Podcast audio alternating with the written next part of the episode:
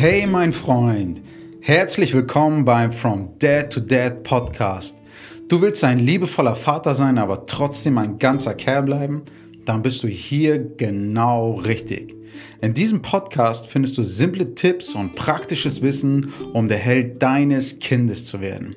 Ich bin Dennis und teile hier mit dir alle meine Learnings aus meiner Reise, um ein starker und liebevoller Vater zu werden. Viel Spaß bei der heutigen Folge.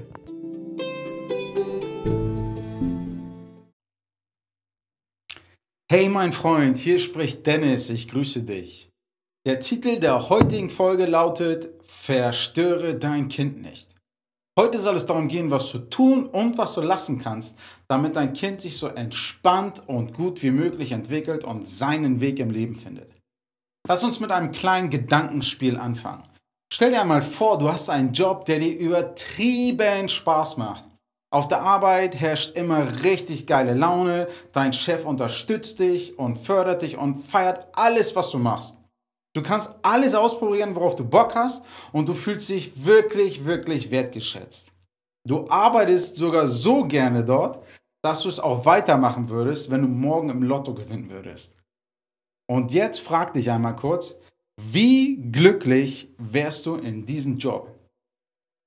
Wie würdest du dich wohl in diesem Job in den nächsten fünf bis zehn Jahren weiterentwickeln?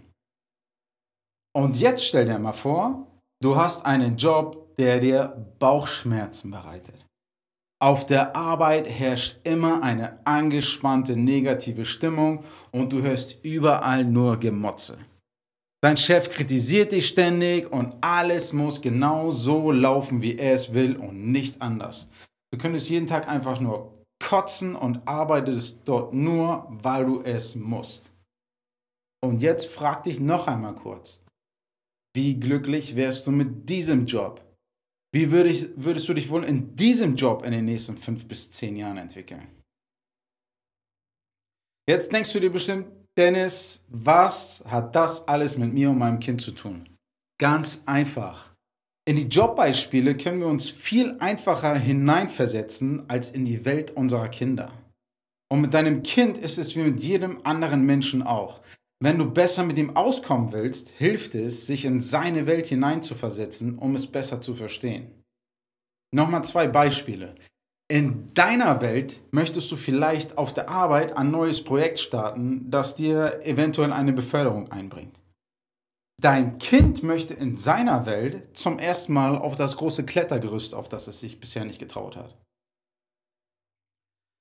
Du möchtest in deiner Welt auf der Arbeit neuen Schwung reinbringen und alte Prozesse umbauen und optimieren. Dein Kind möchte in seiner Welt einfach mal ausprobieren, was passiert, wenn man die Kartoffel in das, Wasser, in das Wasserglas tut und sie dann zerquetscht. So, und was soll das hier jetzt alles sagen? Für dich scheinbare Kleinigkeiten können für dein Kind genauso wichtig sein wie für dich ein neues, spannendes Projekt auf der Arbeit oder sogar ein ganz neuer Job. Noch einmal. Für dich scheinbare Kleinigkeiten können für dein Kind die Welt bedeuten. Nun sind wir zwar nicht die Chefs unserer Kinder, aber doch die Person mit der größeren Verantwortung in dieser Beziehung.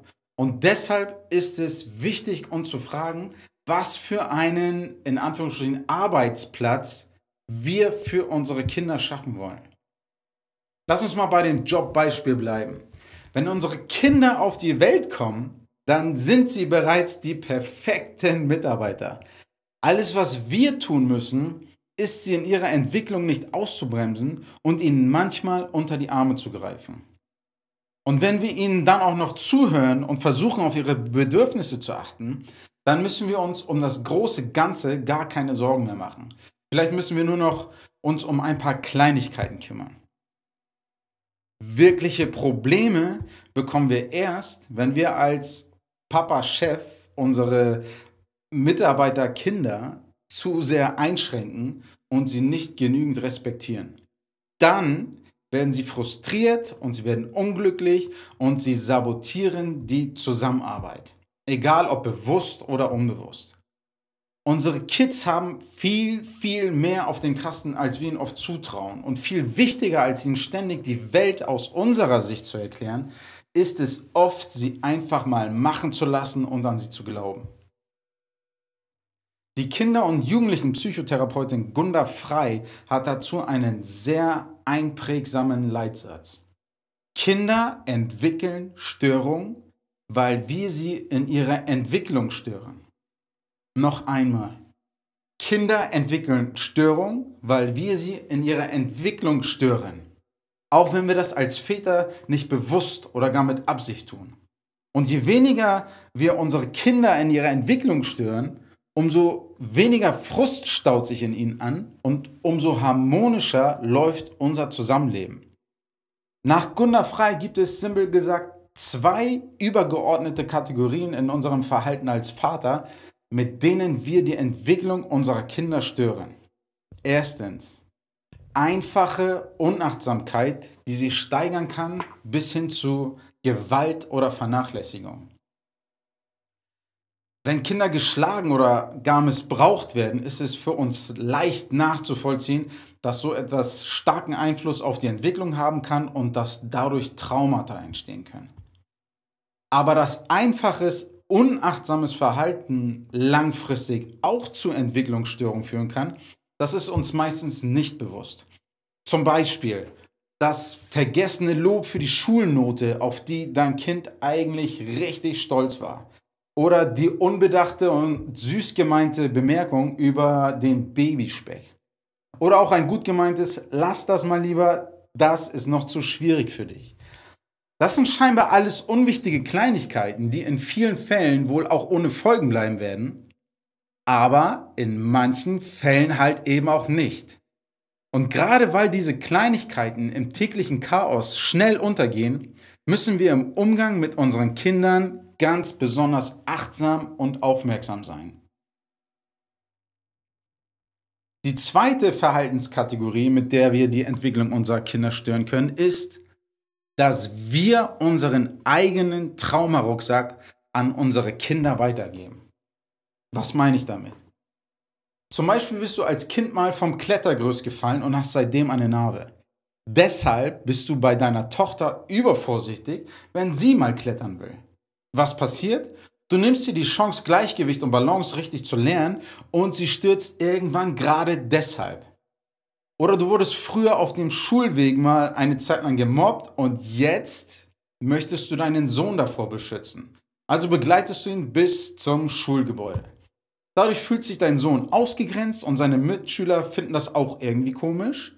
Jetzt wird er gerade deshalb gemobbt. Oder vielleicht hast du es versäumt zu studieren und bist heute unglücklich mit deiner Arbeit. Deshalb drängst du dein Kind zu einem Studium, auf das es keinen Bock hat, und später in einen Job, in dem es einen Burnout bekommt. Vielleicht findest du dich in einigen Punkten mehr oder weniger wieder und denkst jetzt, wie zum Teufel soll ich denn bei meinem stressigen Alltag auf all diese ganzen Kleinigkeiten achten? Oder wenn ich erst meinen ganzen eigenen Psycho-Baustellenkram abarbeiten muss, um ein guter Vater zu sein, dann habe ich ja jetzt schon verkackt. Dazu kann ich dir nur eines sagen, mein Freund.